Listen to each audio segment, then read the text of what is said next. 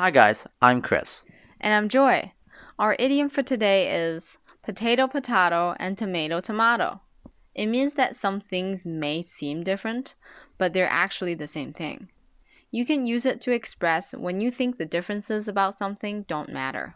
This is a pretty interesting idiom. So, potato and tomato is how Americans pronounce it, while potato and tomato is usually how British people would say it. The two kinds of pronunciation sound different, but it's still the same word with the same meaning. So you can use this to talk about two newly released phones. Your friend may think that these two phones are different, but you think they might look different, but the functions are the same. So you can say potato potato or tomato tomato. Okay, now we're going to use it in a conversation.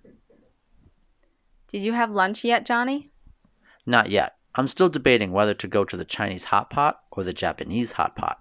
Eh, potato potato. To me, they're both hot pot. To be honest, I think the new cars nowadays are all tomato tomato. They are like the same egg, just with different shells, don't you think? Yeah, but the prices can be pretty different sometimes. Anyway, if you like listening to us, remember to share it with people you know. Talk to you next time. Bye.